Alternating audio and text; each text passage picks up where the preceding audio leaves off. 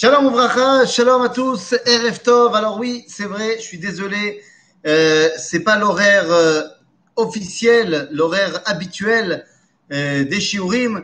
L'habitude, je fais le cours le matin, mais euh, pour des raisons techniques d'enfants qui n'ont pas encore repris l'école, machin, c'était un peu compliqué. Mais cours, il y aura tout de même. Je me rends compte là que je suis très mal positionné par rapport à ma lumière. On va se mettre comme ça, très bien. Voilà.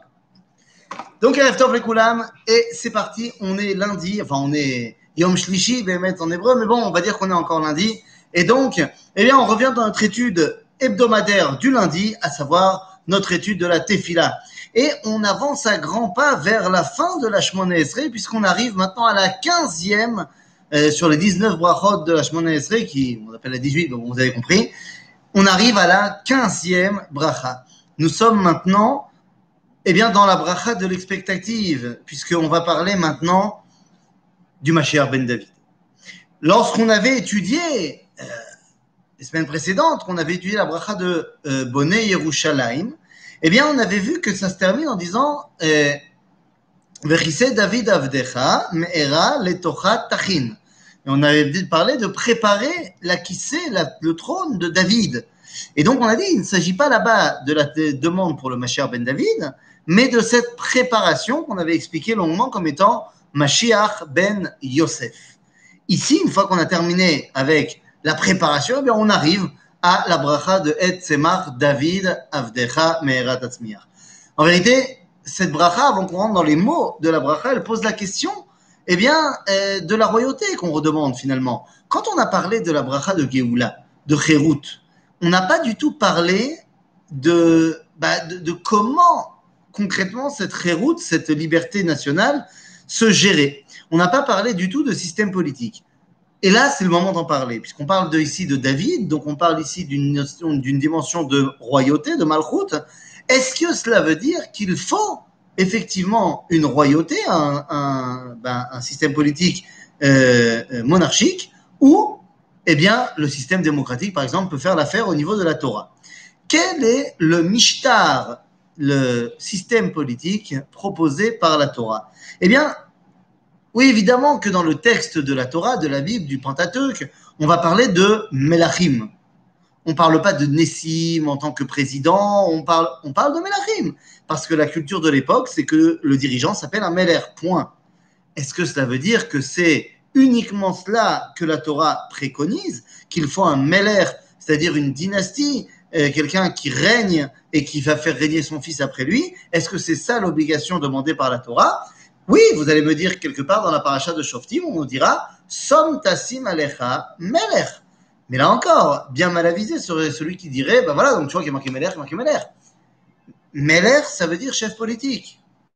À l'époque de la Torah, c'est évidemment un roi, mais est-ce qu'un président, premier ministre, peut avoir ce statut? Eh bien, d'après les Piscata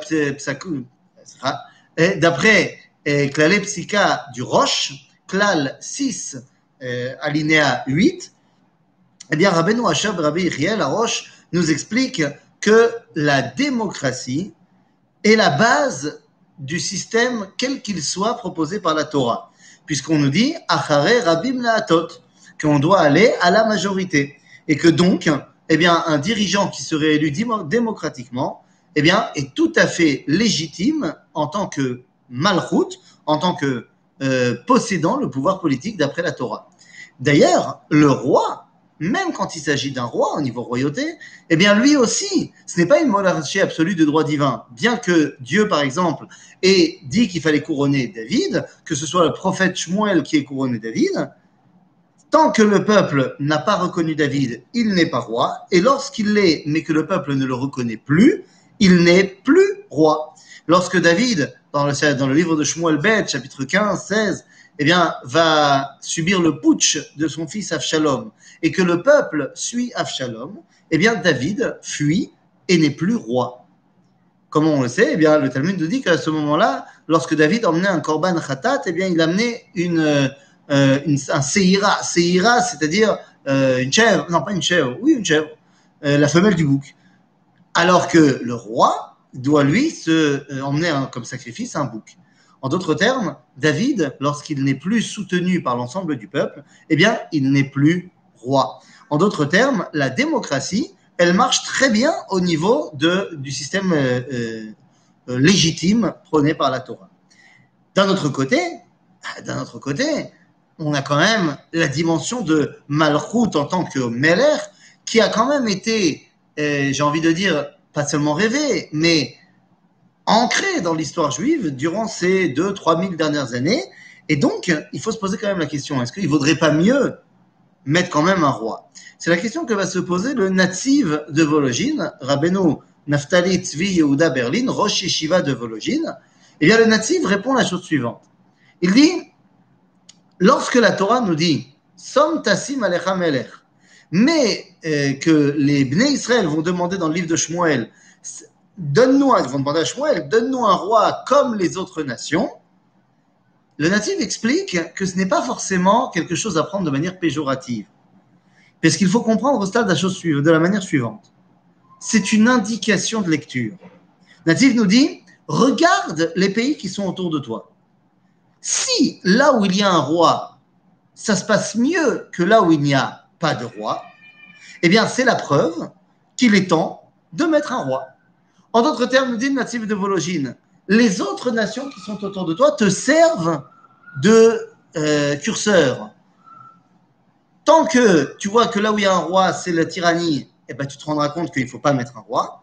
Mais si tu commences à voir qu'autour de toi, les, les, monarchies qui sont autour de toi sont bah, mieux, plus exemplaires, eh bien, il semblerait que ce soit le signe pour dire que c'est le moment de changer de système politique et de mettre un roi et non plus un premier ministre euh, comme, comme on l'entend aujourd'hui. Je répète que dans tous les cas, ce sera quand même démocratique, comme on l'a expliqué il y a deux secondes. Donc, la question de la royauté est vraiment une question qui est centrale finalement dans le judaïsme. Et quand on va la pousser jusqu'au bout, et qu'on parle maintenant du Mashiach dans Etzemar David Avdecha, eh bien, la question qui se repose, c'est la question de la royauté messianique. Puisqu'on parle aussi de Meler à Mashiach. Et le Rambam eh, va être posé très clairement à la halakha qu'il doit s'agir d'un Meler. Et donc, à ce moment-là, on voit bien que, bah, il y a un Meler. Cependant, le Talmud, dans le traité de Sanhedrin, va nous faire état d'un des Amoraïm, qui s'appelait Rabbi Hillel.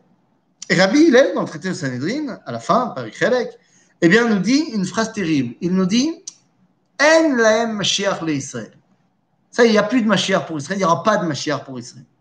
Et lui dit, parce que toutes les prophéties qui parlent du Mashiach se sont réalisées à l'époque de Chizkiyahu Melech. Bon, évidemment, la Gemara n'est pas d'accord avec lui. Elle va dire, mais comment tu peux dire ça? La preuve, c'est que Zecharia, un avis, il va prophétiser sur le Mashiach, et Zecharia, il vient après Chizkiyahu. Et donc, la Gemara va dire, Char et et Rabbi ça veut dire, pardonne-lui Dieu à ce qu'a dit Rabbi Hillel, c'est terrible ce qu'il a dit. En d'autres termes, on, le mainstream du judaïsme n'est pas d'accord de dire qu'il n'y a pas de Mashiach pour le peuple juif. Ceci étant, le Rav Kook, dans euh, les Kvatzim, Miktaviat Kocho, et dans les nouvelles, euh, on va dire, les nouveaux traités qui sont sortis, qu'on peut trouver dans Shmonek Kvatzim par exemple, eh bien, le Rav Kook va poser une question. Il dit, bon, j'entends, ok, très bien, on n'est pas d'accord avec Rabbi Hillel, mais il n'empêche que pour la postérité, il est resté Rabbi Hillel. Ce qui veut dire que son avis, bien que rejeté, n'est pas anti-Torah complètement. Pourtant, d'après le Rambam, celui qui ne croit pas en la venue du Mashiach, euh, il va voyer. Donc il dit c'est pas possible que Rabbi Hillel n'ait pas soustrait au Shloshesrei Karim du Rambam, aux 13 articles de foi du Rambam. Bon, évidemment qu'il y a un anachronisme, évidemment qu'il y a 750 ans entre les deux, mais c'est pas important. Donc Rafouk te pose la question, il dit mais alors qu'est-ce qu'il veut dire Rabbi Hillel? Et il répond que la question n'est pas de savoir s'il y aura le Mashiach ou pas il y aura un Mashiach. Il y aura le Mashiach. La question est de savoir est-ce que le Mashiach aura un rôle de Melech tel qu'on l'entend dans la Torah, à savoir un dirigeant du peuple, et c'est lui qui est le patron, c'est lui qui décide, c'est lui le chef, ou est-ce que le Melech sera Itsugi, sera tout simplement représentatif, sera euh, honorifique, du style la reine d'Angleterre. Est-ce que le Mashiach, c'est le chef d'État, ou est-ce que c'est un représentant de l'État? Il dit, Machal davar domé, on peut expliquer ça avec un homme qui serait le chef de la famille Befoal, mais qui invite son arrière-grand-père à s'asseoir en tête de table, parce que ça lui fait un grand cavode euh, que son arrière-grand-père soit à la tête, de la tête de la table et fasse comme si c'est lui qui gérait tout, alors qu'en fait, tout le monde sait que c'est le petit jeune qui a invité tout le monde, qui, a, qui, qui gère les, les événements. En d'autres termes, dit le Rav que pendant 2000 ans, le peuple juif a rêvé du Mashiach ben David. Tu vas quand même pas lui prendre ce rêve-là parce que le peuple juif a réussi à se driver tout seul. Parce que c'est de ça qu'on parle. Est-ce qu'on a besoin d'un chef qui va faire tout à notre place ou est-ce que nous, le peuple juif, on est capable de faire?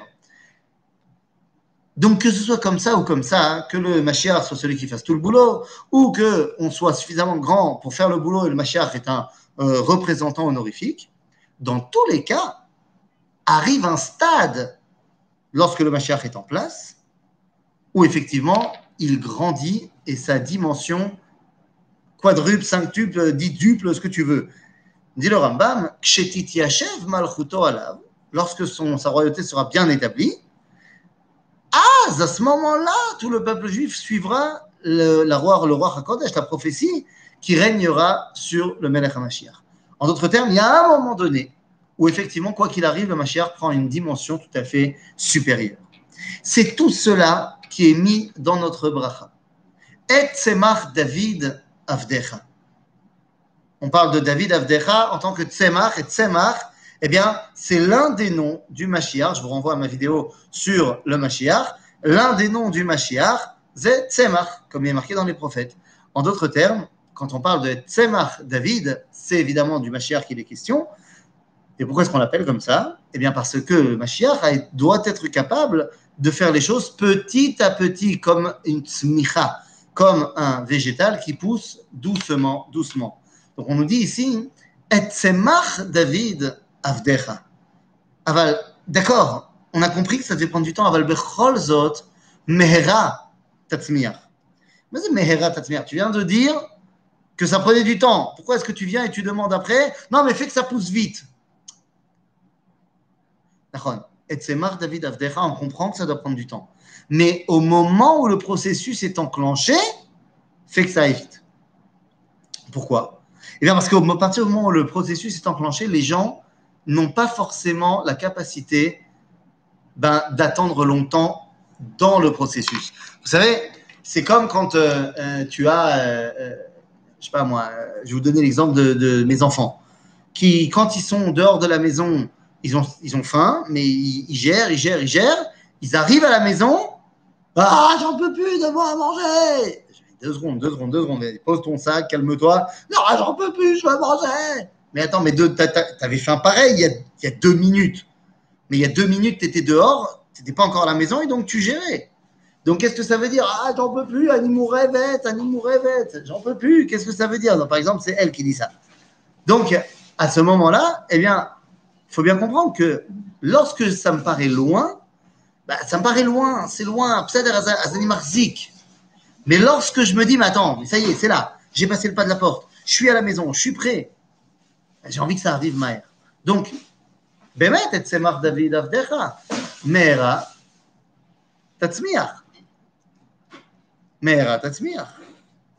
וקרנו תרום בישועתך. Ma fille essaye de me chatouiller, ça ne marchera pas. Ça marche pas. וקרנו תרום בישועתך. מה זה קרנו? הקרן שלו. Mais qu'est-ce que ça représente קרן. קרן, Elle croit que ça va marcher. Ça ne marchera pas. Vekarno tarum.